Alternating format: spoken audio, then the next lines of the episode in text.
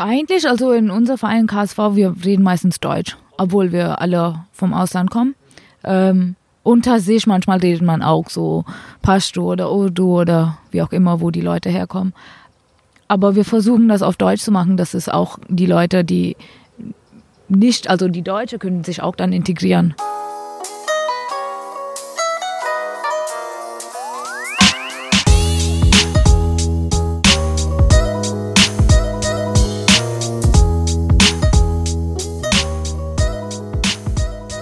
Bevor wir zu der Folge mit Charo kommen, wie immer der Hinweis, diese halbe Kartoffel Sport-Episode wird präsentiert und unterstützt von Integration durch Sport.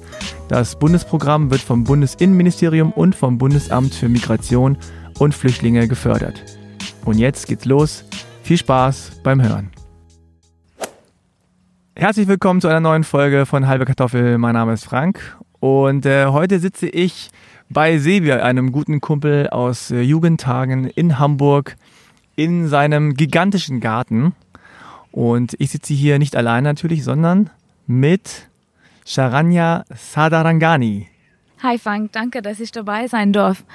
Ja, und äh, du sagst ja von dir vor allem Charo, ja? Also du genau. Sagst, genau, genau. und das sage ich das auch, wenn ja, das okay ist. Gerne. Ja, okay. Also wir treffen uns draußen. Natürlich, natürlich haben wir immer noch äh, Corona-Time. Und äh, wir haben gedacht, wir machen das einfach bei bestem Hamburger Sommerwetter draußen im Garten. Die Sonne scheint nicht. Ab und zu fliegt hier ein Flugzeug lang, die Vögel zwitschern. Und äh, im Nachbarsgarten lebt ein Hund. Also, was das angeht, haben wir auch eine Vielfalt an Tönen parat. Äh, mal sehen, was das wird. Also nochmal herzlich willkommen, dass du da bist. Schön, dass du gekommen bist. Du bist mit dem Fahrrad hier eine halbe Stunde hergeradelt. Genau. Wie geht's dir? Alles gut? Ja, alles top. Alles top, okay, cool. Es ist immer so, äh, dass ich am Anfang des Podcastes einige bürokratische Hürden zu bewältigen habe. Nicht ich, sondern du in dem Fall. Und äh, erste Hürde ist die Passkontrolle. Mhm. Du hast mir hier schon etwas hingelegt, einen, ja, was ist das genau? Das ist kein Personalausweis, denn. Das ist mein Aufenthaltstitel. Aha. Genau. Ich guck mal, das sieht aus wie, ein, wie so ein Führerschein. Also Sharanya Sadarangani geboren am, wo steht das? Steht das hier? Hinten, glaube ich. Ah, hinten. Ist es die deutsche Schreibweise? 3.7.1995? Genau. Ja, mhm. okay. Du bist indische Staatsangehörige. Genau, richtig. Du bist 1,64 Meter und du hast braune Augen. Genau. Das ist schon mal alles korrekt, so ich das sehen kann? Ja. Ein Thema im Halbe Kartoffel Podcast ist äh, sehr oft, dass äh, Menschen wie ich, die halt äh, in Deutschland geboren sind und aufgewachsen sind, oft gefragt werden, wo kommst du eigentlich her? In deinem Fall ist es so, du bist nicht in Deutschland geboren und aufgewachsen, sondern in Indien. Aber kriegst du diese Frage auch öfter? Ja, immerhin. Ähm, ich bin nicht so lange hier und ich habe kein Problem mit dieser Frage eigentlich, weil das kommt nur aus neugierig. Also die Leute sind immer neugierig und ja kann man ja immer schön antworten. Ja, seit wann bist du hier? Ähm, 2017, so drei Jahre. Drei Jahre. Da muss ich jetzt doch mal auch wieder so eine typische Frage stellen, aber du hast vorher schon Deutsch gelernt oder hast du jetzt in diesen drei Jahren so Deutsch gelernt, wie du es jetzt hier gerade zeigst? Ich habe so einen sechs Wochen super Intensivkurs gemacht. Aber das war super, super intensiv anscheinend. Anscheinend, ja. Und dann musste ich, ich war ein Au pair, mein erstes Jahr hier und dann bei einer deutschen Familie. Und dann muss man Deutsch reden und das war in einem kleinen Dorf. Keiner hat Englisch geredet und man lernt ja dann schneller, finde ich. Oh ja, krass. Also, Wahnsinn. Da das eine Sportfolge ist, gibt es noch eine weitere Hürde und die heißt äh, Mitgliedsausweis. Das sind drei Fragen zu deiner sportlichen Tätigkeit, mhm. zu deinem sportlichen Hobby. Also, Nummer eins, wie hieß dein erster Verein? KIOC, Karnataka Institute of Cricket. Das war in ähm, Südindien, in Bangalore, die Stadt. Und wir haben über 3000 Mitglieder, die nur Cricket spielen. Oh. So, das war ein großer Verein.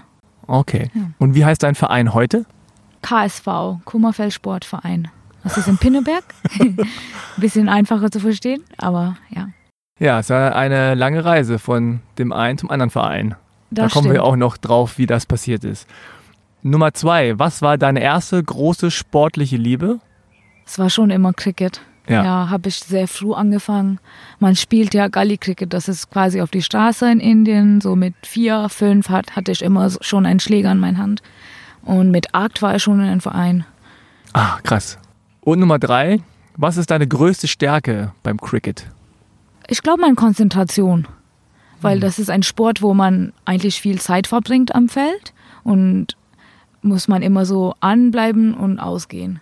Man kann nicht acht Stunden lang konzentriert sein, aber Schlü der Schlüssel ist immer, das so in Intervals zu machen. So, man switcht on und dann hat man eine Pause und dann wieder ist man aus. Und die richtige Moment wieder da zu sein. Okay. Ah ja, also du hast, musst ein Gefühl haben fürs Spiel und wissen, jetzt muss ich mich mehr konzentrieren und jetzt kann ich so ein bisschen mich ausruhen oder ein bisschen chillen. Genau. Ja. ja. Okay. Super. Und jetzt das allerletzte. Du denkst, hier kommt, wir kommen gar nicht mehr raus, aber wir haben ein, eine letzte Rubrik und danach reden wir ein bisschen freier. Ja. Also die Rubrik heißt Klischee-Check. Mhm. Ja, also sieben Thesen, die mir zu dir eingefallen sind, zu Indien, zu Cricket, äh, sehr klischeehaft, ja. Aber du sagst einfach, trifft zu, ja oder stimmt nicht. Okay. Okay. Nummer eins. Das erste, woran Deutsche bei Indien denken, ist indisches Essen, Yoga, Bollywood. Bollywood. Bollywood? Ja. Ah, Ich hatte zuerst Bollywood und dann dachte ich so, na komm, indisches Essen vielleicht. Und dann dachte ich, na, Yoga oder Ayurveda, aber doch Bollywood. Doch, Bollywood, ja, Ja? denke ich schon. Weil indisches Essen schafft nicht jeder, wegen die Schärfe. Yoga mag auch nicht jeder. Aber indisches Essen so scharf ja auch nicht. Okay, jetzt aus, Ja. aus Sicht der koreanischen Küche Genau, total mild. das stimmt, ja. Okay, also Bollywood. Ah ja, interessant. Nummer zwei. Die Deutschen sind überrascht, dass du Deutsch sprichst. Schon, ja. Ja? Ja, meistens schon. Also dieses, oh, du sprichst aber super Deutsch, kriegst du Mhm. öfter, ne? Ja. Aber ist ja auch so, tatsächlich. Ach, danke. Nummer drei. Viele Deutsche behaupten, dass sie deinen Namen nicht aussprechen können, weil er so kompliziert sei. Stimmt, ja. Stimme ich zu. Obwohl er ja nicht kompliziert ist eigentlich. Ist genauso wie geschrieben. Ja. Ja. Aber ja, ab und zu sind die auch ein bisschen faul, denken, ach komm, das ist so viele Ja, das ist das, Arang, ja. und, und so, und da will ich ja alles gar nicht. Nicht mal versuchen, ja. Ja, genau. Nummer vier, Deutsche können dich oft herkunftsmäßig nicht einordnen. Also die wissen nicht, wo du herkommst. Ja, ja, würde ich ja sagen, ja. Ja. Viele so raten so Iran oder so. Ah, okay. Ja. Auch so Türkei. Ja, manchmal Bisschen, schon. ne? Und die sind auch überrascht, dass ich kein Arabisch oder Türkisch sprechen kann. Wie, woher soll ich das? Wie viel soll ich dann Ja, ja, genau. sprechen? Wenn du schon so ähnlich aussiehst, müsstest du auch die Sprache können. Das ist so ein bisschen die Denke dahinter. Genau. Ja. Oder dann manchmal die Frage auch so, verstehst du die vielleicht? Ne, also Ja. wenigstens das? Mhm. Nee, eigentlich war äh, einmal in der Schule, haben die, also ein Eltern, die Eltern haben mir gefragt, warum redest du kein Arabisch? Ähm, weil ich aus Indien komme, wir lernen das nicht in der Schule. Ah, lustig. Nummer 5. Jetzt wird's interessant. Du hast viele unangenehme Situationen aufgrund deiner Herkunft in Deutschland erlebt. Nein, das war nicht unangenehm. Okay. Habe ich mir auch so gedacht. Nummer 6. Die meisten Deutschen wissen nicht, wie Cricket funktioniert. Genau, richtig. Und äh, hast du denn das Gefühl, dass sie ein Interesse dafür haben oder so, oh, Cricket, so von wegen, weiß nicht, wie das geht und aber auch kein Interesse? Also meistens denken erstmal, erstmal, das ist Croquet. Dann muss ich das feststellen, dass es nicht Croquet ist. Und danach, wenn ich was erzähle oder ein paar Regeln erzähle, dann sind die schon interessiert, ja. Wirklich, die denken, das Ja. ist dieses Spiel, also ich glaube, man sagt Crockett hier. Ja, Ne, Also dieses Spiel, was man so eher im Garten spielt mit diesen diese. äh, Stäben und, und so einem komischen Klotz und dann haut man so Bälle zwischen durch so ein Tor. Genau, richtig, ja. Habe ich letztens versucht mit meinem äh, Sohn zu spielen, bei meinen Eltern. Äh, hat nicht funktioniert, weil er keinen Bock mehr hatte. Das war zu langweilig. Ach echt? Okay, also ist Crockett, kann man sagen, in Deutschland populärer als Cricket. Anscheinend ja. Dazu muss man ja sagen, in Indien ist Cricket Volkssport Nummer eins, würde ich Ja. behaupten. Ne? Ja, kann man sagen. Und nicht nur das, sondern die Leute sind einfach crazy danach. Ja, die sind verrückt. Also es ist nicht nur so, oh ja, es ist ein Unterspiel, ist ganz nett, sondern die sind einfach crazy. Ja, keiner geht zur Arbeit, wenn die Weltmeisterschaft ist und wir sind ins Finale. Nix läuft. Nix läuft. Okay. Und Nummer sieben, Cricket ist ein Männersport. Nein. Nein, das werde ich nie sagen. Ja, sehr gut. Okay. Alles klar. Also, du hast alles äh, erfolgreich bestanden. Jetzt ähm, sprechen wir ein bisschen offener. Ich würde gerne anfangen, natürlich in Indien. Hast du noch Geschwister? Ich habe eine Schwester, ja. Und älter oder jünger? Jünger. Jünger. Ja. Okay. Und äh, wo seid ihr aufgewachsen? In, in Südindien? Genau in die Stadt Bangalore. Bangalore. Wie groß ist die Stadt, dass man so eine Vorstellung hat? Och, wir sind fast so 11, fast 12 Millionen Einwohner. Okay. So Ja, ziemlich groß. Aber es ist die vierte größte Stadt in Indien. Viertgrößte Stadt, okay. Weil die meisten kennen wahrscheinlich die Stadt nicht, Bangalore, aber trotzdem hat die mehr Einwohner als jede deutsche Genau. Stadt und drei oder viermal so viel wie Berlin hat. Ja. Ja. Aber es ist auch die IT-Capital, kann man sagen. So ist die Silicon Valley von Mhm. Indien. Ah, okay. Ja. Und wenn du dich so an deine Kindheit erinnerst, woran, woran denkst du dann als erstes? Meistens so meine Schulferien, wo ich Cricket spielen könnte, weil ich viel Zeit daran verbracht habe und ich war auch so ähm, zwei, drei Jahre habe ich Homeschooling gemacht, damit ich mehr spielen könnte. Ah, Ja, habe ich die, also die Lehrer sind dann abends zu mir gekommen, damit ich den Tag hatte zu spielen. die sind zu dir gekommen. Ja, abends, ja, Und dann hast du so eine Art Privatunterricht, oder? genau. Ja, meistens geht man auf die Privatschule in Indien, weil da lernt man Englisch und ist einfacher, in der, also weiter zu studieren. Ah. Weil die städtlichen Schulen, die sind ähm, auf die Bundeslandsprache. Wir Mhm. haben 28 Bundesländer und dann jedes Bundesland hat eine eigene Sprache und Schrift. Das ist nicht ein Dialekt, aber eine eigene Sprache. Ah, okay. Und 28 Amtssprachen gibt es auch in Indien. Ach, wow. Ja. Und die Okay. meisten können drei. Ja. So Englisch, Ja. Hindi und dann Bundeslandsprache meins ist Kanada. Ah, okay. Ah, das ist interessant. Also das heißt, Cricket war schon immer ein sehr großer Teil deines Lebens. Ja, schon immer. Du hast ja Und, gesagt, du bist mit fünf angefangen? Ähm, in einem Verein war ich acht, Okay. aber fünf war mit Familien. Freunden. Und man spielt Cricket auch so auf der Straße. Ja, so wie hier Fußball. Ja. Das heißt, es gibt dann so ein, so ein, so ein Wicket, also so, ein, ne, so drei Stäbe Ja. mit oben so anderen kleineren Stäben drauf. Ja, Und dann gibt es einen Schlagmann. Und die Regeln, also können wir jetzt nicht hier ausführlich erklären, äh, aber es gibt gute YouTube-Erklärvideos. Aber im Grunde versucht die eine Mannschaft sozusagen den Ball zu schlagen und die andere versucht äh, sozusagen dieses Wicket umzustoßen. Und dann gibt es da Punkte. Äh, es ist alles sehr komplex. Ähm, es gibt auch verschiedene Formate, wie man spielt. Ne, Eine kürzere Variante und es gibt auch eine Variante, wo man wirklich so tagelang spielt. genau, ja. Und äh, ha- hattest du schon immer eine feste Position oder hast du alles, alles gespielt? Äh, früher habe ich ähm, alles so ausprobiert, aber jetzt seit vielleicht zehn Jahren spiele ich nur als Wicketkeeper. Das ist quasi so Torwart. Ich, ich habe meine Handschuhe an, so im Feld und dann muss man auch schlagen. Dann Genau, du bist die Person, die dann auch so Beinschoner, Schützer tragen darf oder trägt. im ne? Feld, genau. Im Feld, ja. ja. Ah, okay. Das heißt, äh, interessant, ne? Also jetzt so aus deutscher Sicht ist es total unvorstellbar, dass man auf der Straße Cricket spielt. So, hier gibt es eigentlich nur Fußball, dann gibt es ein bisschen Basketball, dann gibt es ein bisschen so Leichtathletik im Verein und solche Geschichten. Ähm, aber Cricket spielt ja hier in Deutschland gar keine Rolle. Aber was, äh, was hat dich denn daran so gereizt oder was fasziniert dich so dann an, an Cricket? Das war einfach so, dass jeder das gespielt hat. Wir haben Mhm. eigentlich keine äh, Ausrüstung gebraucht, nur Kreide und einen Baum, also einen Stamm, dann könnte man das malen, ein Wicket. Und dann hat man nur einen Schläger und einen Tennisball. Ah, Das hat also der Baum war euer Wicket. Ja, quasi. Ah, cool. Ja, man nutzt einfach, was man herum hat. Aber habt ihr denn genug Platz gehabt? Genug Platz, um zu spielen, Ja. so, ja. Ah, Okay, man, man schafft sich einfach dann Platz, ne? man wird dann kreativ. Genau, wenn man so in dem Haus schlägt, dann ist man au automatisch raus. Wenn man das Fenster kaputt macht, dann sechs Punkte. so, quasi, ja. Und dann auch mit, mit vier Leuten, acht Leuten, zwölf Leuten, egal, alle, die da sind. Genau, wer Ja. an dem Tag so kommt. Hm. Und äh, wie ist das also sonst gewesen, was du, was hast du sonst gemacht? Neben Cricket, neben der Schule? Ich habe auch Tennis gespielt, aber nicht so lange. Das war mehr Hobby, kann ich sagen. Das hat auch Spaß gemacht. War ich schon immer so aktiv und ich mag auch Sport. Ich spiele auch Squash manchmal. Hm.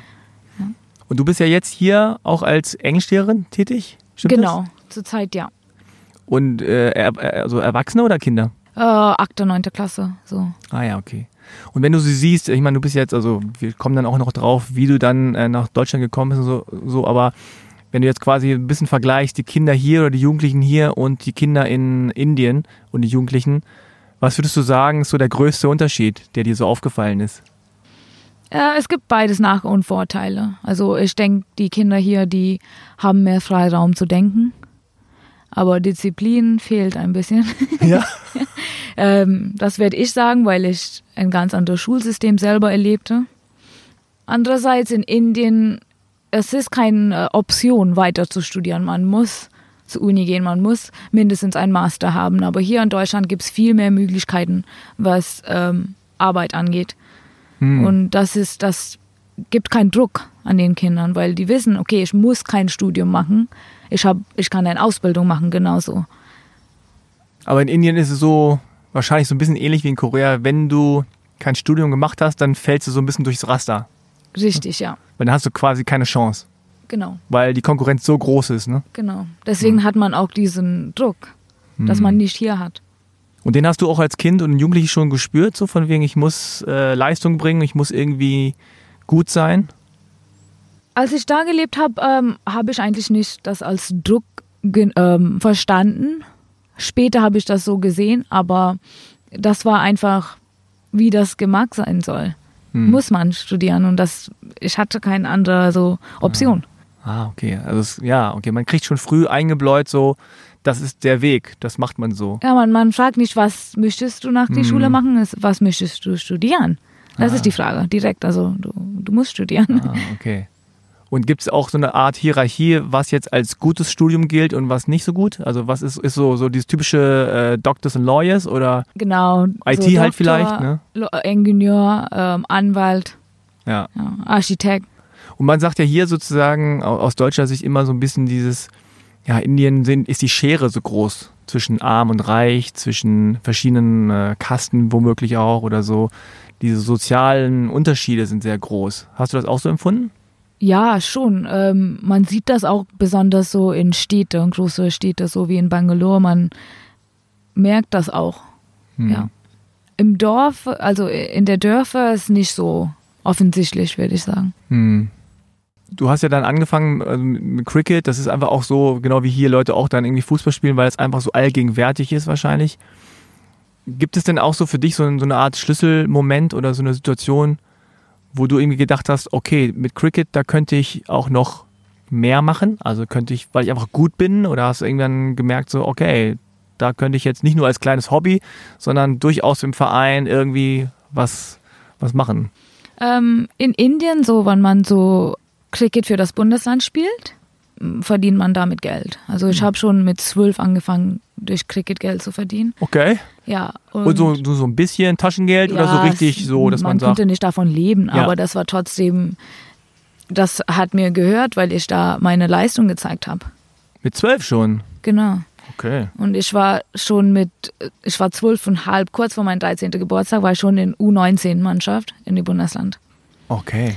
Und ähm, damals gab es kein U16, aber es kam später, habe ich auch U16 dann gespielt für Karnataka. Und das war schon mein Plan, dass ich ähm, irgendwann für Indien wollte ich auch spielen. Der Weg ist einfach anders gelaufen für mich. Habe ich in England dann weiter studiert und da auch Cricket gespielt. Aber Also du warst 13 und dann hast du für die U19 gespielt. genau. Also im Grunde schon mit, ja, kann man sagen, schon fast Erwachsenen. Ja, Also 18, 19 Ja, ist man ja schon so, sozusagen ja. so körperlich ausgereift. genau. Ah, okay.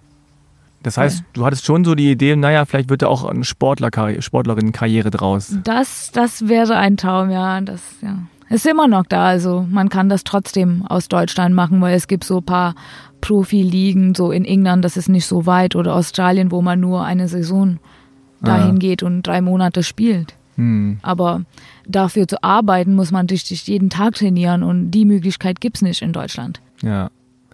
Aber du hast dann schon, also mit 13, 14, 15, 16, war dein Mindset so Cricket. Und Cricket Ja. only? Ja, Ja. muss ich auch nebenbei studieren, aber ja. Okay, und dann, wann bist du dann nach England gegangen? Ähm, 2013. 2013. ja. Das heißt, wie alt warst du da? So 18? 18, ja. Und das war easy Transition? Also war das leicht für dich da sozusagen? Ja, weil, weil irgendwie Indien schon. ist schon natürlich sehr England geprägt auch, ne? Genau, ja, die Sprache war gleich. Das hat geholfen. Und das Leben in der Universität ist auch ähm, sehr so welcoming, wenn man Ja, okay. sagen kann. Mhm. Und England generell im Vergleich zu Indien, wie hat dir das gefallen? Oder Super schön. ja? Ja. Ja. Warum? Also was war da so super schön? Das war meine erste Erfahrung, alleine zu leben. Ich habe viel gelernt über mich selber, über wie man so das Leben schafft ohne die Hilfe so oder Unterstützung von Familie. Die waren richtig weit weg. Ich habe so ein paar Jahre denen nicht gesehen und ich musste das alles hinkriegen. Und dadurch lernt man auch. Ähm, Aber das klingt jetzt sehr sozusagen in Retrospektive sehr positiv, aber war wahrscheinlich auch nicht so leicht am Anfang, dann ohne Familie. Ich Oder hatte kein Heimweh, wenn das Ja. die Frage ist. Nein, nein, das hat so einfach so geklappt, finde ich ja. Weil auch ein bisschen, also ich kenne das jetzt so, so von koreanischen ähm, Freunden, die haben so ein bisschen dieses Gefühl, was du auch beschrieben hast, dieses so, oh, endlich bin ich auch diese ganze ähm, Verantwortung los und ich bin einfach so nur auf mich gestellt und ich muss nicht äh, was für den machen und für die machen und irgendwie so dieses ganze Familiengedöns ist ja schon auch anstrengend, ne? Wenn dann immer was los ist und man muss immer irgendwas machen und so und dieses, diese Freiheit, Genau, aber ich habe das auch genossen, die Freiheit und Ja. die Selbstständigkeit. Und genau. die Verantwortung ist auch dann größer. Ja, das habe ich genossen. Ah, okay. Und wo warst du in England? In Essex, Colchester. Mhm. Ah, okay. Und in England gibt es natürlich auch äh, ja, viele indische Menschen oder viele Menschen, die da aus demselben ähnlichen Kulturkreis Genau, sind. Also mehr jetzt ja. als in Deutschland zum Beispiel, würde ich behaupten. Ja, ist ein bisschen mehr so gemischt. Ja, Wir waren so 40 Minuten mit dem Zug von London ja. und da ist das alles so gemischt, ja. Und gab es auch irgendwas, was du dann in Indien vermisst hast? Oder aus Das Indien? Essen. Essen. Ja, das Essen, das ist. Am Anfang könnte ich nicht so genau kochen, musste ich das auch lernen. Aber auch die Mangos. Oh, Mangos. die Ma Mangos sind ehrlich und ich kann die so kaum hier finden. Katastrophe hier in Deutschland, ne? Mangos. Ja, die sind meistens so von Südamerika. Nicht, dass die schlecht sind, aber die sind einfach nicht süß.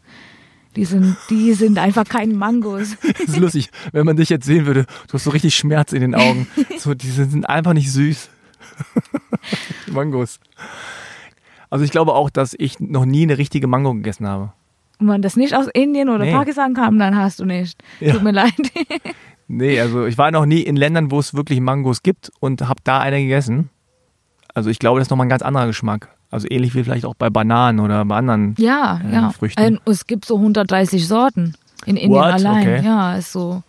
So im Nordwesten gibt es die beste Mangos. Okay.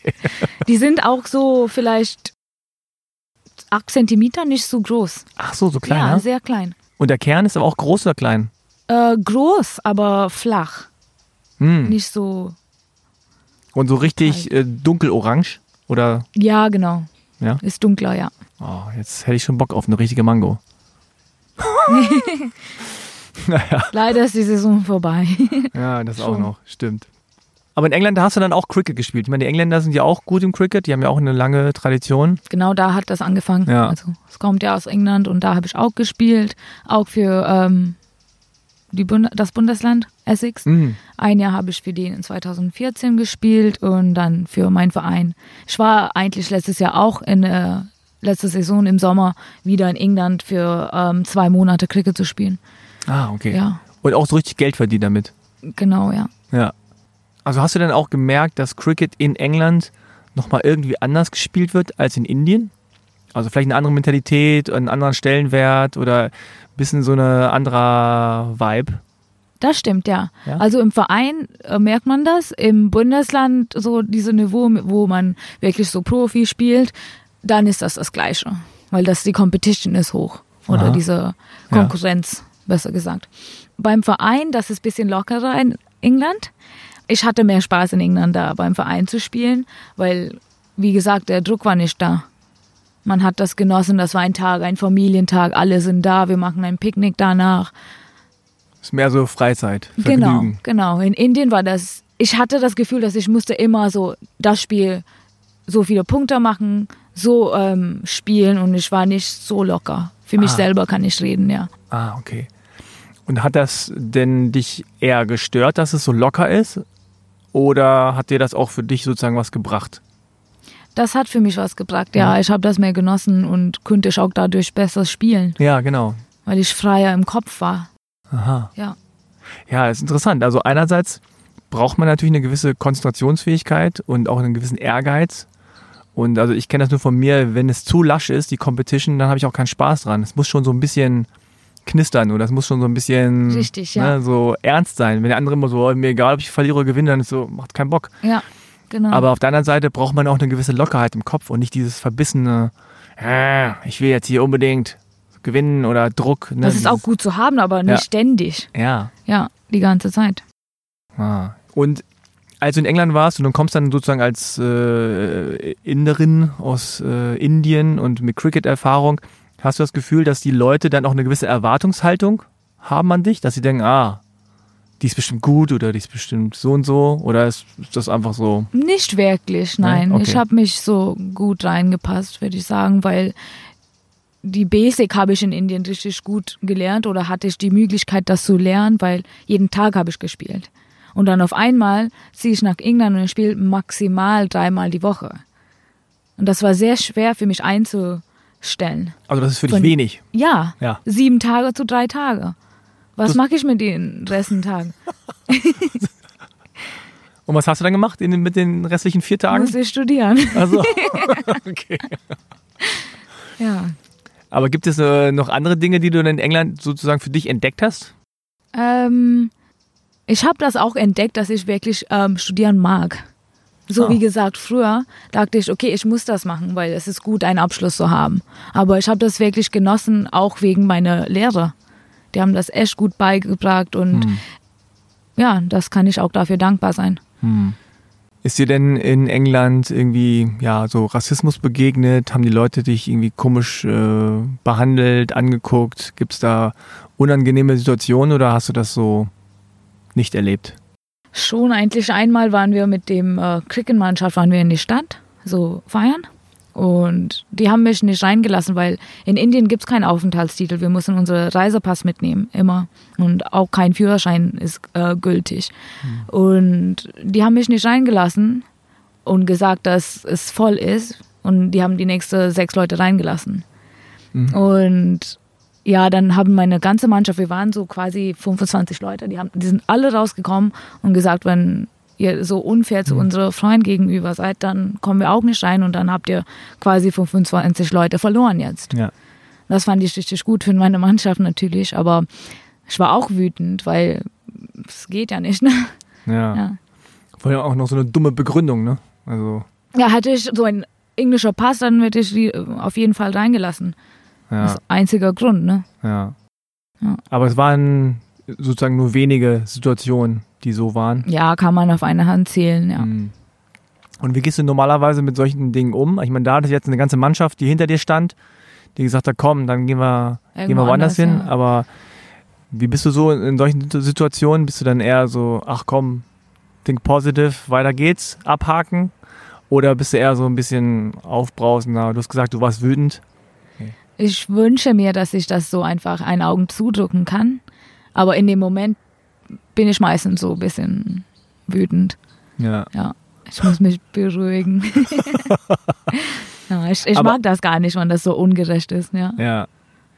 Wie ist das eigentlich in Indien gewesen? Also hast du da viel Ungerechtigkeiten erfahren? Also Indien ist jetzt auch nicht bekannt, vielleicht auch ein Klischee, für besonders äh, große Geschlechterparität. Also es ist nicht so, dass Männer und Frauen jetzt total immer gleichgestellt sind. Also nicht, dass Deutschland das wäre, aber ähm, wie hast du es da erlebt? Das ist auch so in Indien. Es gibt auch so, wo man so in eine Rolle reinpassen soll als eine Frau. Und dagegen habe ich auch viel ähm, gekämpft, in manche sagen, äh, in manche Fälle so beim Cricket, bei der Schule, in viele so verschiedene Situationen. Aber es gibt tatsächlich auch Rassismus in Indien.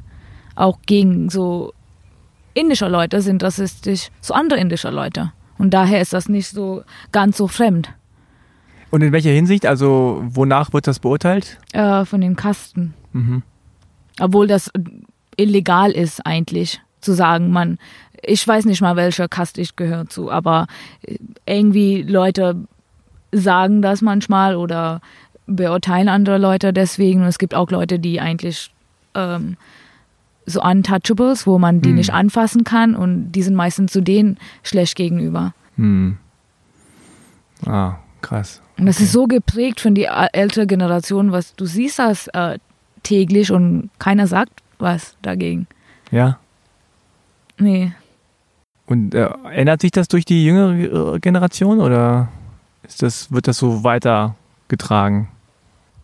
Doch, es ändert sich schon. Hm. Mehrere Leute reden darüber. Es gibt auch, so wie dieser Podcast darüber, auch viel. Und ähm, ich glaube, es ist ein langsamer Weg, das zu ändern, aber es ändert sich. Hm. Okay. Und wie lange warst du dann in England? So knapp vier Jahre. Vier Jahre. Und da hast du dann Cricket gespielt, da hast du, was hast du alles studiert? Äh, ich habe Liberal Arts gemacht Mhm. und ähm, das war ähm, Englisch, Psychologie, äh, Psychologie, Psychology, ähm, Philosophie und bisschen Spanisch. Bisschen Spanisch. Okay. Ja. Das war alles in einem Studiengang. Genau, ja, man dürfte so vier verschiedene Fächer aussuchen. Ah. ah das klingt ja spannend. Und habe ich dann nur Englisch auf Lehramt gemacht und die anderen nur so. Ah, okay. Und äh, Cr- Cricket-mäßig hat dich das wie weitergebracht? Also, ähm, Auch für die Universität, wir hatten auch so Okay. eine Männermannschaft, habe ich da auch mit den äh, Jungs gespielt und habe ich auch eine Frauenmannschaft angefangen. Die spielen Ah. immer noch. ah, okay. Ähm, Cool. Aber wundert mich ja eigentlich, dass es in der Uni in England, äh, in dem Mutterland des Crickets, keine Frauenmannschaft gibt. es, es kommt drauf an, weil jedes Jahr die Spieler wechseln. Wir kriegen neue Studenten. Hm. Und das in dem Jahr, wo ich da war, gab es nicht.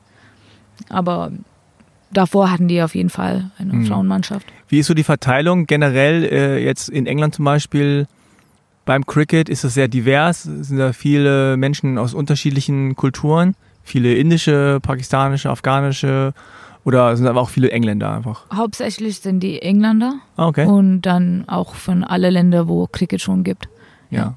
Also schon durchmischt. Genau. Aber ich in so in meiner Mannschaft, wo wir angefangen haben, ich hatte ein paar Norweger, äh, Norwegerinnen und dann hatte ich ein paar Leute aus Thailand, wo es eigentlich normalerweise nicht so viel Cricket gab. Ja. Ist, ähm, ja, obwohl die haben letztes Jahr, dieses Jahr in die Weltmeisterschaft gespielt, die Frauen. Ja, habe ich gesehen, Thailand, genau. ja. ja. Das allererste Mal.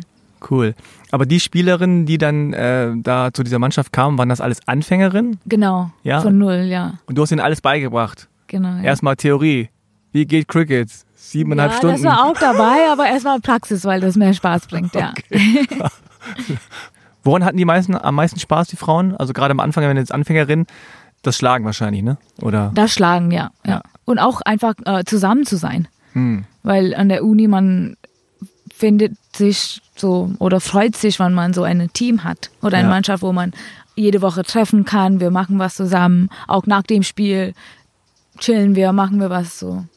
Und war das für dich nicht frustrierend, dass Cricket jetzt so auf so einem niedrigen Niveau irgendwie stattfindet? Für mich? Ja.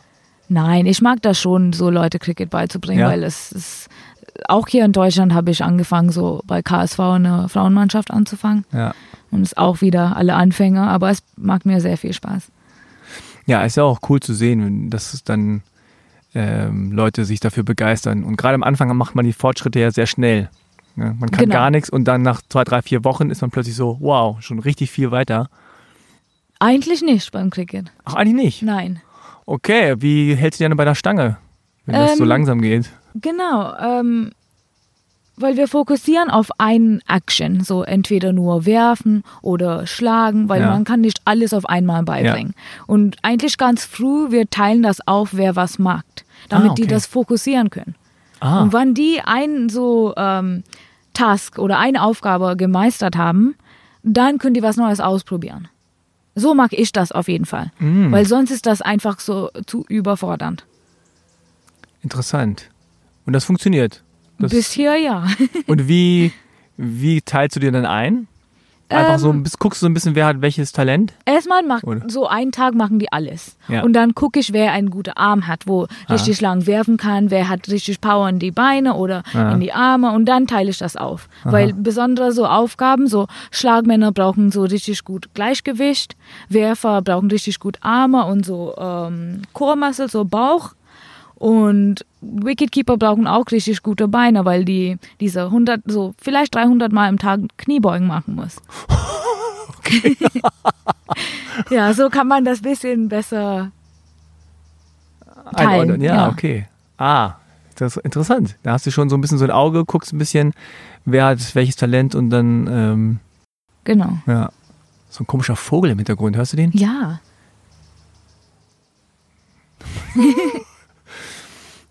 Mal aufhören?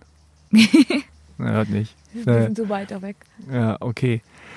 Was glaubst du denn, was hat denn dir so Cricket beigebracht? Also jetzt so, ne, du bist ja jetzt schon so ein bisschen äh, älter, du hast schon sehr, sehr lange, spielst seit 20 Jahren im Grunde, Mm, Cricket? So 17 Jahre. 17 Jahre, genau. Was, was hat dich das sozusagen gelehrt fürs Leben? Gibt es da was? Es ist immer äh, so gewesen, dass ich dann in eine Mannschaft rein bin und Mhm. wir helfen uns immer. Das mag ich an so Teamsport. Und ich weiß so, wenn ich so ein, ein Problem habe oder auch wenn ich Spaß haben will, ich kann, egal ob das Spaß oder ähm, Probleme sind, ich kann immer auf meine Mannschaft so äh, mich verlassen. Also so Teamgeist ist immer ganz wichtig, ne? Ja. Dass das irgendwie eine gute Chemistry. Und es vernetzt Ja. auch viele Kulturen. Ich habe hier in Indien angefangen, in England gespielt. Ich habe äh, mittlerweile auch ein Jahr für die dänische Nationalmannschaft gespielt. Und seit letztes Jahr bin ich in die deutsche Nationalmannschaft, die Frauen. Und das ist alles, es, ich bin nur verbunden wegen Cricket. Ja. Wie kam, wie kam Dänemark? Wieso für die dänische Ähm, ich habe Nationalmannschaft? an der Grenze gewohnt in Husum, Mhm. also fast an der Grenze. Und das war eine dänische Minderheit, der Verein. Und wir haben die dänische Liga gespielt und dadurch durfte ich für Dänemark spielen. Wie, aber du durftest dänische Nationalmannschaft spielen, weil du in der dänischen Liga gespielt hast. Genau. Und das war ein dänischer Verein. Das war eine dänische Minderheit, Ah. weil das so in Husum war ja mal Dänemark. Früher bis zu Altona eigentlich war Dänemark. Ja. Und da gab es so eine dänische Schule, dänische Minderheit, alles. Und da war, war Cricket. Du hast aber keine dänische äh, Staatsbürgerschaft. Die waren alle deutsch. Aber die haben die ganze Zeit Dänisch geredet. Also Ah, ich okay. kann jetzt Cricket, also Sprache auf Ja. Dänisch auch. Ach so, auch noch. Aber nur, wenn es Aber um Cricket geht. Das Cricket-Vokabular. Ja. Aber du, du hast jetzt keine äh, dänische Staatsbürgerschaft und kannst deswegen in die Nationalmannschaft, sondern du konntest einfach Nationalmannschaft spielen, weil du in Dänemark gespielt hast. Ja, damals musste man auch nicht ähm, drei Jahre da wohnen, Ja.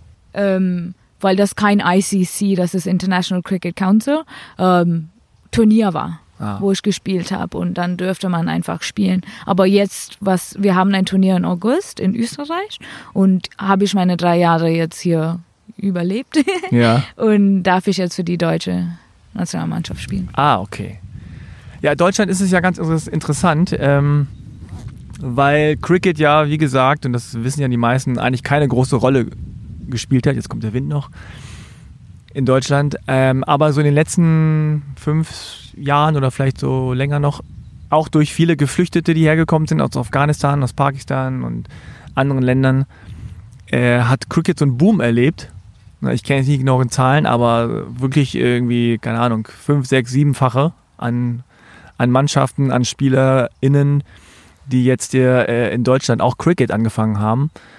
Wie ist das bei euch im Verein? Da, merkt man das wahrscheinlich auch. Ne? Es gibt nicht viele, die wirklich so deutschstämmig sind, oder? Die spielen. Kann man auch auf eine Hand zählen, das stimmt, ja. oder einer oder zwei oder. Mehr ein, ja. die so aktiv auch sind im Verein. Ja. Es gibt ja auch die nicht so jeden Tag oder wochentlich kommen. Mhm. Das heißt, ihr habt da äh, ganz viele Menschen, die auch tatsächlich nicht hier aufgewachsen sind, ne? die einfach aus anderen Ländern Richtig, gekommen ja. sind. Ne? Und auch die deutsche Nationalmannschaft, also jetzt bei den Männern zumindest. Bei den Frauen ist, glaube ich, ein bisschen mehr deutscher Anteil. Ja, 70 Prozent sind deutsch. Ah ja, genau, Ja, bei den so ein Frauen. bisschen mehr, ja. Aber bei den Männern ist, Prozentmäßig weiß ich nicht, aber es gibt vielleicht vier Maximum, die deutsch sind. Ja, das ist interessant. Also äh, tatsächlich ist es so, dass äh, die natürlich auch das, das Cricket spielen und das ganze Know-how und die Erfahrung mitbringen und dann hier ähm, ja, diese, ihre Leidenschaft weiterleben wollen und dann äh, Vereine entstehen und dadurch wieder dann hoffentlich und wahrscheinlich auch bald äh, Deutsche da angesteckt werden und sagen, okay, ey, das gucke ich mir mal an oder ist interessant, will ich mal ausprobieren. Und wie, wie hast du das erlebt? Also gerade jetzt auch in eurem Verein, also wenn ihr dann zusammenkommt und es gibt vielleicht auch viele, die sprechen dann nicht so perfekt Deutsch. Ähm, sprecht ihr alle Englisch dann? Ist das sozusagen die Amtssprache im Verein? Eigentlich, also in unserem Verein KSV, wir reden meistens Deutsch, Okay. obwohl wir alle vom Ausland kommen. Mhm. Ähm, unter sich manchmal redet man auch so Pashto oder Urdu oder wie auch immer, wo die Ja. Leute herkommen. Aber wir versuchen das auf Deutsch zu machen, dass es auch die Leute, die nicht, also die Deutsche können sich auch dann integrieren dadurch. Und wir, also wir haben auch ähm, U9 und U11 Mannschaften, so Ah. ich mache Training für den und die sind alle deutsch, die Aha. Kinder. Genau, und die sind ähm, mit dem Schul so ähm, Kurs angebunden Hm. und das ist auch gut, dass wir in die Schule gehen und Ah. da die Leute ein bisschen so Cricket beibringen. Das Interessante ist ja, dass äh, bestimmte Dinge, die hier so eher nebenbei ablaufen, äh, dann teilweise aber durchs Internet sehr viel gesehen werden, habe ich das Gefühl. Ne? Also, dass irgendwelche, ich glaube, letztens war irgendwie so ein europäisches Turnier, da warst du dann auch und hast irgendwie als erste Frau irgendwie mitgespielt. Äh, Oder erzähl mal, wie das war. Genau, das war vor zwei Wochen. Mhm. Ähm, das war auch in unser Verein, KSV. Und sechs Mannschaften haben teilgenommen und das ist ähm, durch die European Cricket Network äh, broadcasted, also übertragen. Ja. Ähm, ja, in über so 190 Länder oder so. Über YouTube, es war im Fernsehen, in Indien sogar, meine Oma hat das an, angeschaut. ähm, ja, war auf jeden Fall eine sehr schöne Erfahrung zu haben. Ähm, auch als die erste Frau da und in dieser Hauptposition auch, wenn ich das sagen darf. Und, und wie kam das zustande? Ähm, Also hast du von vornherein mitgespielt oder wurde, bist du eingesprungen oder, oder gab es irgendwelche bürokratischen Hürden oder war das Also es gibt kein, in der Spielregelung gibt es keine Regel, der sagt, dass es nur Männer ist. Das war nur Spieler, so genannt. Und dann der Kapitän hat mir so beim Training ein paar Mal so gesehen und hat er gesagt, dass ich möchte, dass du spielst, wenn du Lust hast. Und ich habe ja gesagt. Ja, Das ist ja auch eine der wenigen Sportarten, wo tatsächlich dann Frauen und Männer zusammenspielen können richtig, ja. ne? und auch anscheinend es dürfen. War das für alle cool so, dass du da mitspielst? Oder gab es auch irgendwie Leute, die gesagt haben, so ein bisschen so, äh, was soll die eine Frau? nee, oder? keiner. Nee. Natürlich war das nicht so, dass jemand äh, so drauf, so dagegen gestanden ist und gesagt, nee, mit ihr spiele ich nicht. Ja, Das war, die haben mich sehr ähm, mit in der Mannschaft reingezogen, aber es gab so ein paar Momente, wo ich denke, die hätten das nicht gemacht, wäre ich ein Mann gewesen. Und zwar so ein, in einer Spielsituation, ähm, theoretisch so sammelt den Fielder den Ball ein und werft direkt zu meiner Handschuhe. genau. Also jemand, der im Außenfeld steht und den Ball fängt, der wirft dann sozusagen zu dir, weil du nah am, an diesem Wicket-Ding Genau. bist, wirft er den Ball zu dir zurück. Genau. Und es gab so einen Spieler, er ist immer dazwischen gelaufen und hat den Ball gesammelt. Und dadurch haben wir auch keine Chance gehabt, den rauszulaufen, Ja. weil er ist ja nicht beim Wicket. ja. Und das muss man eigentlich nie machen. Und ich glaube, dass wäre ich ein Mann, hat er es nicht gemacht, weil er hat einfach den Mann vertraut, das zu fangen. Ja. Und dann musste ich ihm sagen, ich mag das schon, kannst du so, so ein bisschen Ja. mich vertrauen, also. Also es ist ein bisschen so, als wärst du jetzt beim Fußball im Tor und jemand, äh, der Abwehrspieler würde dich ständig so direkt vor deiner Nase so positionieren, um den Ball mit dem Kopf irgendwie abzufangen, wohingegen du sozusagen da hinten stehst und eigentlich den Ball normal fangen könntest. Genau. Also- und macht meinen Job noch schwerer. Eigentlich. Und du denkst dir so, kannst du mal aus dem Weg gehen? So, Ja, was was ja. machst du hier vor meiner Nase? Ja, genau. Ja. Habe ich das auch eigentlich ähm, dann gesagt und dann Ah. gemerkt, dass die Mikrofone unter meinem Fuß waren. Ja. Aber das hätte ich ähm, wahrscheinlich nicht machen äh, müssen, wäre Ja. das eine Frauenmannschaft, das meine ich. Genau. Und gab es dann äh, also eine Aussprache? Hast du ihm das hinterher dann gesagt oder? Nee, dann habe ich mit ihm nach dem Spiel auch so geredet, Ja. so, was ist los, warum hast du das gemacht? Ja. Dann hat er sich auch entschuldigt und war, ist ja was im viel passiert ist, immer da gelassen. Ja. Ja, interessant. Das sind so kleine Dinge, die dann. Genau. Aber so im großen Bild, die haben mich sehr herzlich so Hm. eingeladen und ja, war ich so ein Teil der Mannschaft. Wie kam eigentlich genau, das haben wir, glaube ich, gerade so ein bisschen übersprungen. Wie kam eigentlich so der, äh, der Switch sozusagen von, Deutsch, von, von England nach, nach Deutschland? Also warum wolltest du in ein Land, wo Cricket weniger Stellenwert hat als Crockett? Gute Frage. ähm, auch zu studieren, ja. okay. Ja, das ist das Gleiche hier zu studieren, so wie in England, aber es ist ein bisschen ähm, angenehmer Günstiger. an meine Taschen. Ja. Und, aber du hast ja nicht Liberal Arts hier studiert, sondern. Nein, ich habe noch nicht studiert, ähm, habe ich mich beworben und ich warte immer noch, weil auf Lehramt zu studieren muss ich so ein C2 haben und das ist schwer dann Ah, okay. in drei Also du wolltest hier Lehramt studieren. Genau. Ja, okay. Und dann willst du auch gerne hier in Deutschland bleiben? Das ist der Plan, ja. Ja? Ja, genau. Und hast du denn schon eine internationale Karriere? Also in Indien kannst du jetzt nicht mehr spielen, oder doch? Ähm, weil Für das Indien. mein Herkunftsland ist. Ich darf noch mal, falls ich jetzt in Indien spielen will und gut genug bin, ähm, darf ich zurückwechseln. Aber Ah. das ist nur das letzte Mal.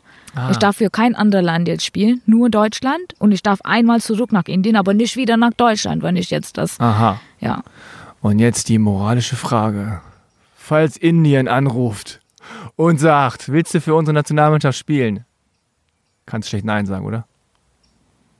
Ähm, ich muss mir das überlegen, aber das wird auch, da, dann muss ich auch in Indien wohnen und das ist Ah. das. Ich werde lieber hier wohnen. Ah, okay. Weil? man hat die Freiheit, die Selbstständigkeit, so wie früher gesagt, das, das mag ich an so. Äh, Besonders für Frauen in Indien ist es ähm, ein ganz anderes Leben.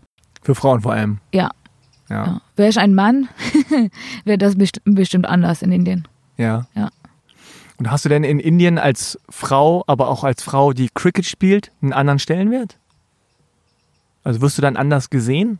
Ja, früher habe ich nur mit den Jungs gespielt und es gab nicht so viele Frauen. So eigentlich nur seit 2016, 17 gibt es so Vereine, die Frauenmannschaften haben. Wir haben früher nur mit den äh, Männern gespielt oder Jungs und das war auch sehr überraschend, dass überhaupt so ein Mädchen da mitspielt. Ach so, okay. Ja. Also Cricket ist zwar ein riesiger Markt und ein großer Sport in Indien, aber vor allem für die Männer und gar nicht so sehr für die Frauen. Also ein bisschen ähnlich wie bei Fußball auch. Genau, nicht als ich da gelebt Ja. habe. Ah, Ja. okay. Also jetzt, genau wie im Fußball auch hier in Deutschland, ist es vollkommen normal, wenn Frauen Fußball spielen, aber noch vor 20, 30 Jahren war es so ein bisschen Frauen und Fußball, nee, Genau, das ja. passt nicht ja. oder so.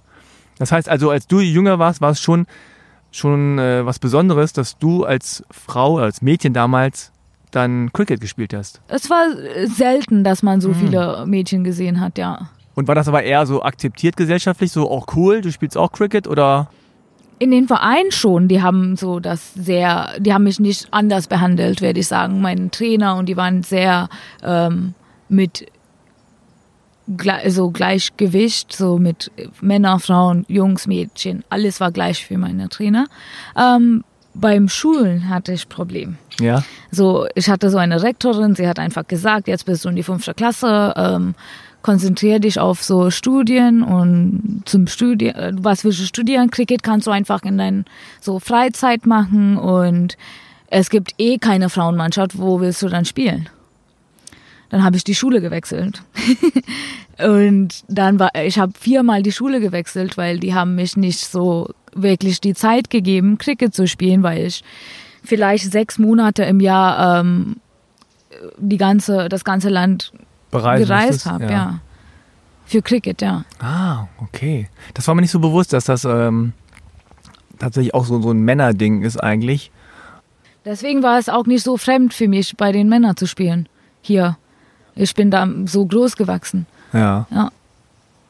Ha. War Cricket auch immer so eine Art, ja, ich will es jetzt nicht überhöhen, aber war es so eine Art Emanzipationsbewegung für dich, also für deine persönliche, für deine persönliche Identität? Also war das immer so ein bisschen so ein Ding, da kannst du frei sein und da kannst du dein Ding machen? Oder hat das irgendwie gar, gar nichts damit zu tun, war nur sportlich? Nee, ich würde das schon so sagen. Ja, Mhm. man hat auch, ähm, ich könnte mich damit auseinandersetzen, auch mit vielen Sachen, weil es ist eine langere Zeit, wo man auf dem Feld so Mhm. steht und die Zeit, was man verbringt, auch beim Training oder das zu üben. Ähm, wie gesagt, das, man braucht viel Konzentration, man braucht auch physikalisch viel so Leistung und ja, ich kann dann, also ich kann mich da durch, durch Cricket auch besser verstehen und verbinden auch Hm. zu viele Sachen, ja. Und ich habe das Gefühl, jetzt wenn ich das so höre, wie du sozusagen dein Leben angegangen bist, dass du gesagt hast, okay, wenn ich auf dieser Schule hier nicht auch noch Cricket spielen kann, dann gehe ich von dieser Schule weg. Und das viermal. ja.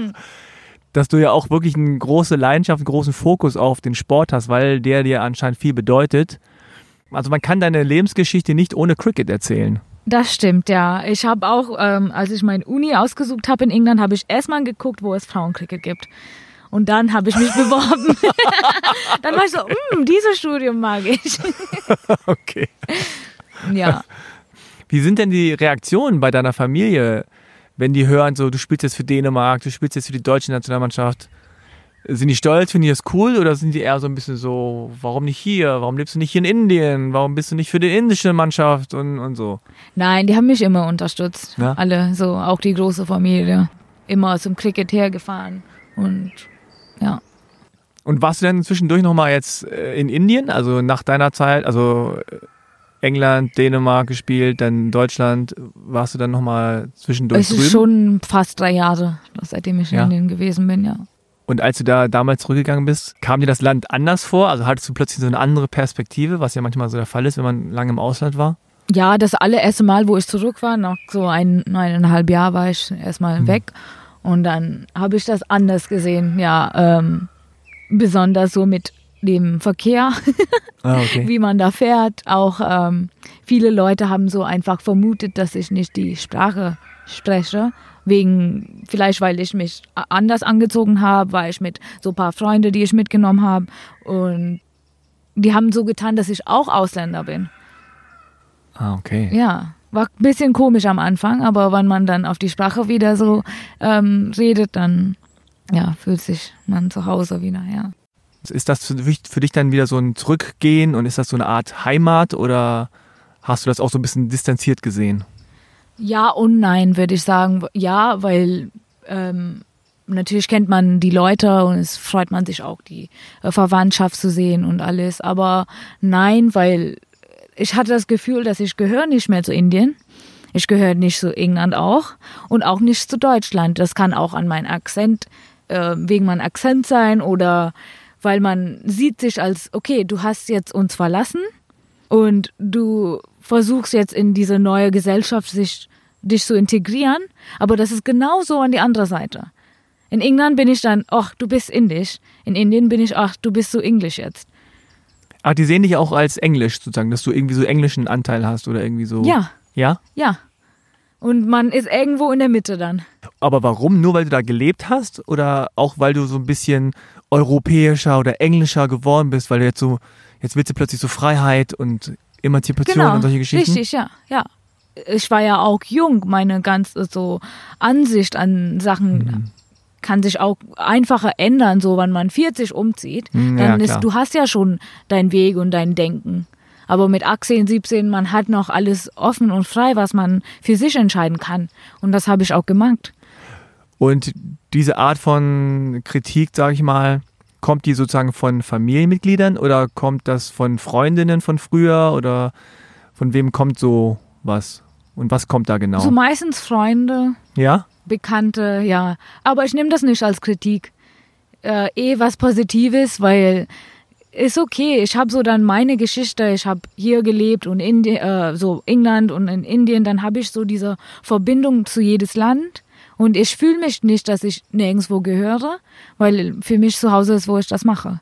Und jetzt Ah. ist das jetzt in Deutschland, ja. Okay, du hast also nicht so dieses so indische äh, Patriotism, so von wegen überall, ich muss Indien repräsentieren und so, sondern du siehst dich mehr vielleicht so eine Art Weltbürger oder. Ja, ja schon, ja. Ich Mhm. werde auch in andere Länder auch umziehen, wenn ich älter bin, weiß ich nicht. Ja. Ist ja immer offen, ja.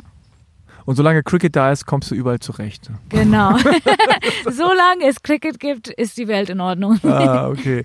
Aber ist ja interessant, dass also das eher so von Freundinnen kommt. Also die sagen so nach dem Motto so, you've changed, so, du bist irgendwie anders als wir oder. Ja, und auch quasi, oh, du wirst das nicht mehr verstehen.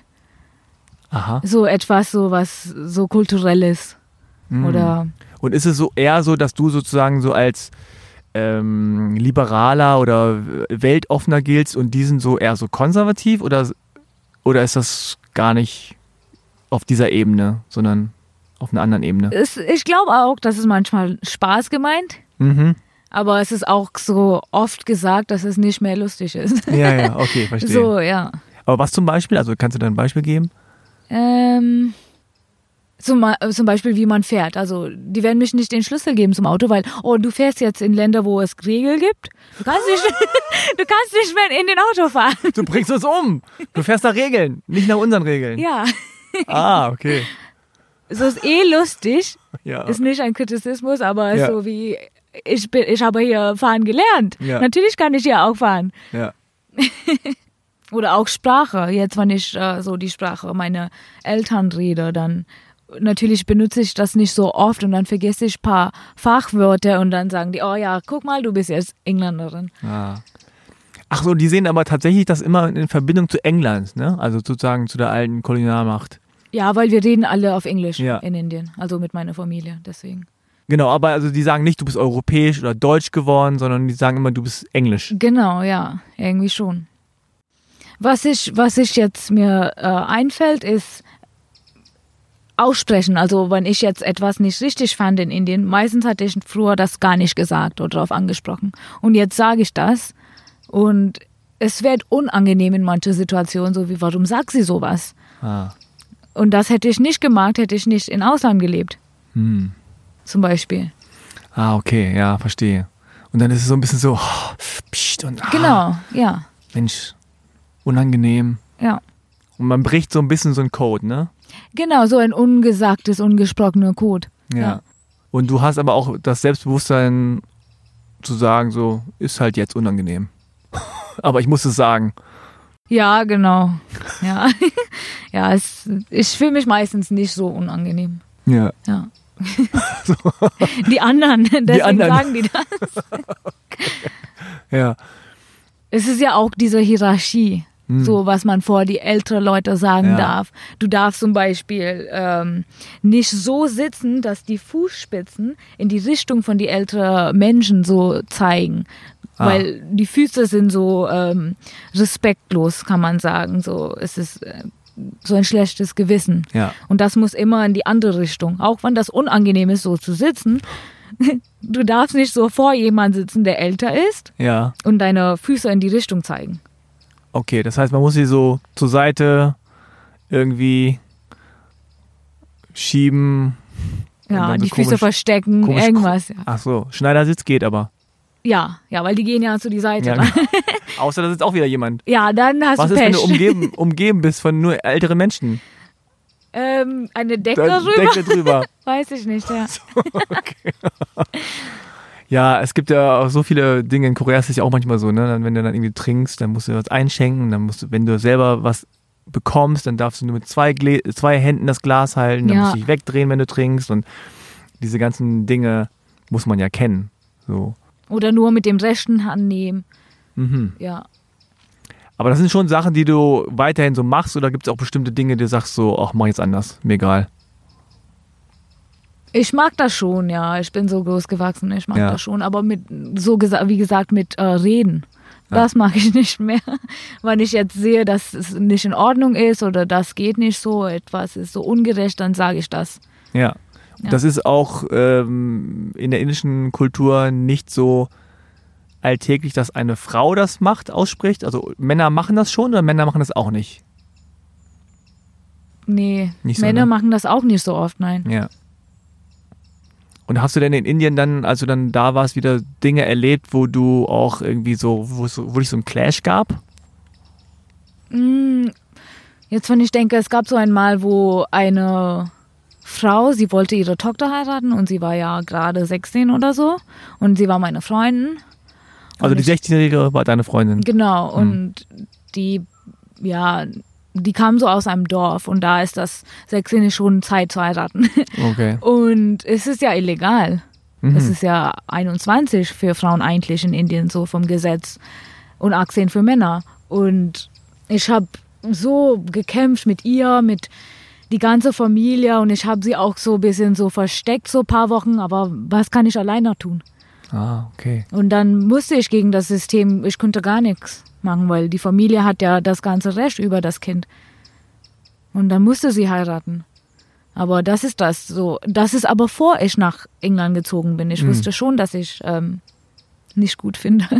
Also du warst schon immer so, dass du so Ungerechtigkeiten angesprochen hast. Ja, aber ich wusste nicht, wie ich damit umgehen sollte und Mhm. jetzt weiß ich das besser. Ja. Ich habe das gar nicht angemeldet, ich habe keinen so offizielle Leute, so Polizei, gar nicht so. Ich wusste gar nicht, ich war selber 16. Hm.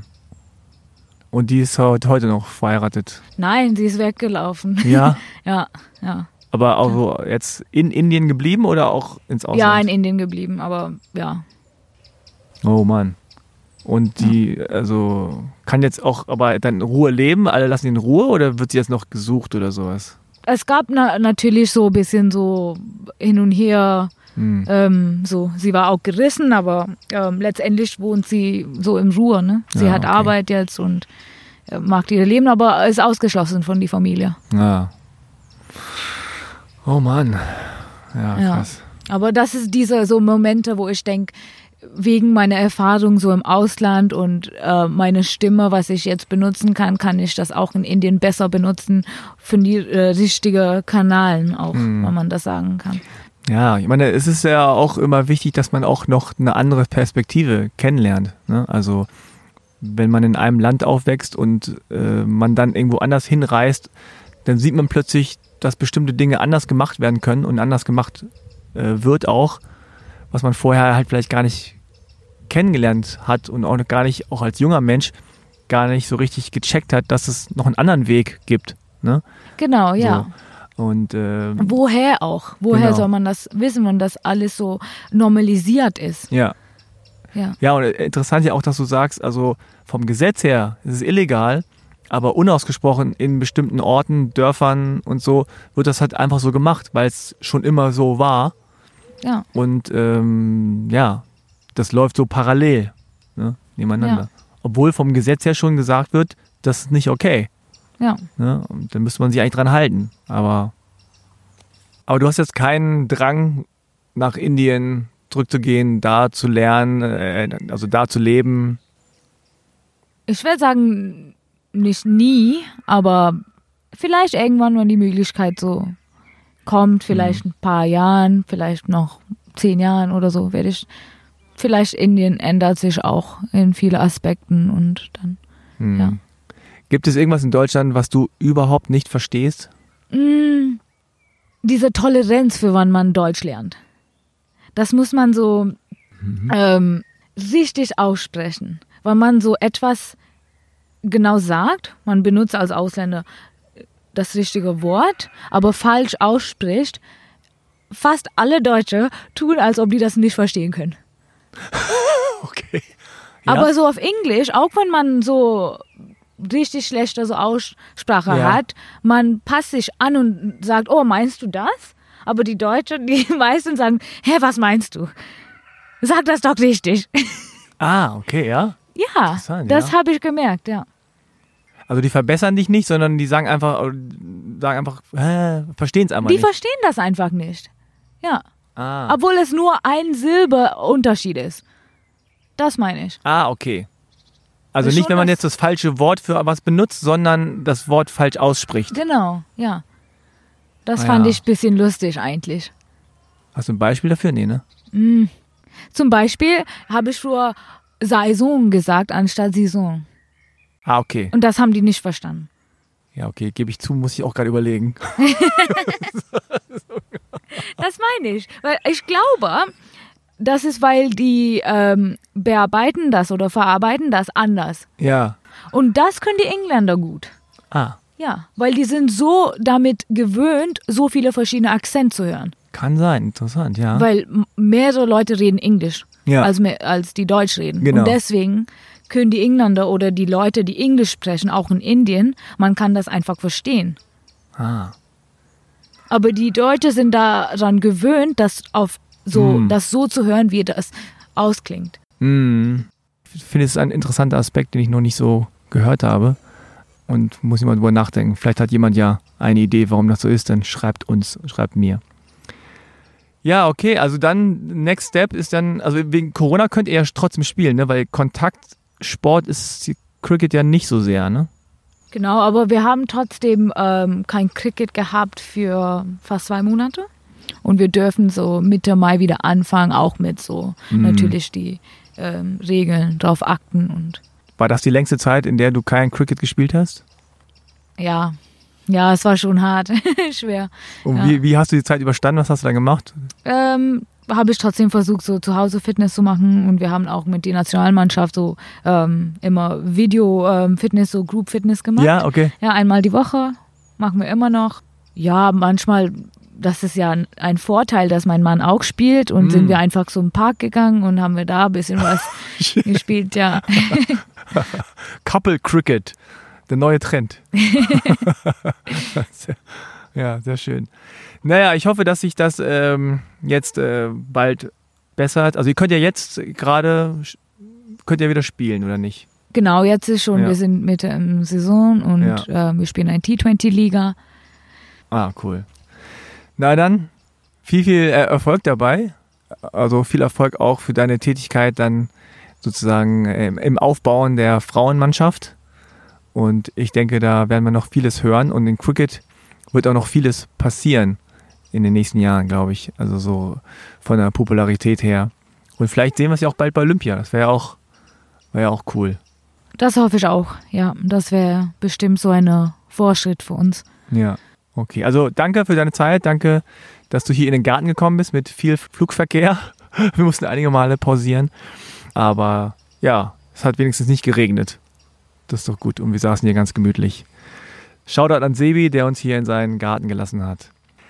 Dann, äh, wie immer, am Ende der Hinweis: äh, abonniert halbe Kartoffel, wenn ihr es noch nicht getan habt. Ähm, schreibt auch gerne eine positive Bewertung oder vergebt Sterne äh, und Likes und äh, folgt und so weiter, wo es geht. Halbe Kartoffel gibt es auch auf Instagram, Facebook und Twitter. Schaut da mal rein, wobei Instagram schon so der wichtigste Kanal ist. Dann danke an das Bundesprogramm Integration durch Sport für die super Kooperation und ein Gruß geht raus an alle Menschen, die sich gesellschaftlich und im Sport engagieren. Ja, und vielleicht ist das Feuer oder das Interesse für Cricket ja durch dieses Gespräch entfacht. Dann schaut euch mal um in eurer Gegend, ob es da irgendwie Mannschaften gibt, Möglichkeiten gibt. Falls nicht, auf YouTube gibt es da auch spannende Spiele zum Anschauen. Was ist so dein Lieblingsspiel zum Anschauen? Gibt es so ein, so ein Spiel, wo du sagst, okay, das müsst ihr euch anschauen? Zwei Spieler tatsächlich bei der Weltmeisterschaft. Ein ähm, letztes Jahr die Männer, England, Neuseeland Finale. Muss sehen, das war das allerbeste Finale. Okay. Und ähm, 2017 äh, England wieder, aber gegen Indien. Die Frauen haben wir leider verloren. Also sage ich wir, aber Indien haben verloren. Oh, Spoiler Alert. ja, Okay. ja, ist auch ein gutes Spiel anzugucken. Ah, alles klar. Schau ich auf jeden Fall auch mal rein. Alles klar. Dann passt auf euch auf. Danke fürs Zuhören und bis zum nächsten Mal. Tschüss. Danke auch, Frank. Tschüss.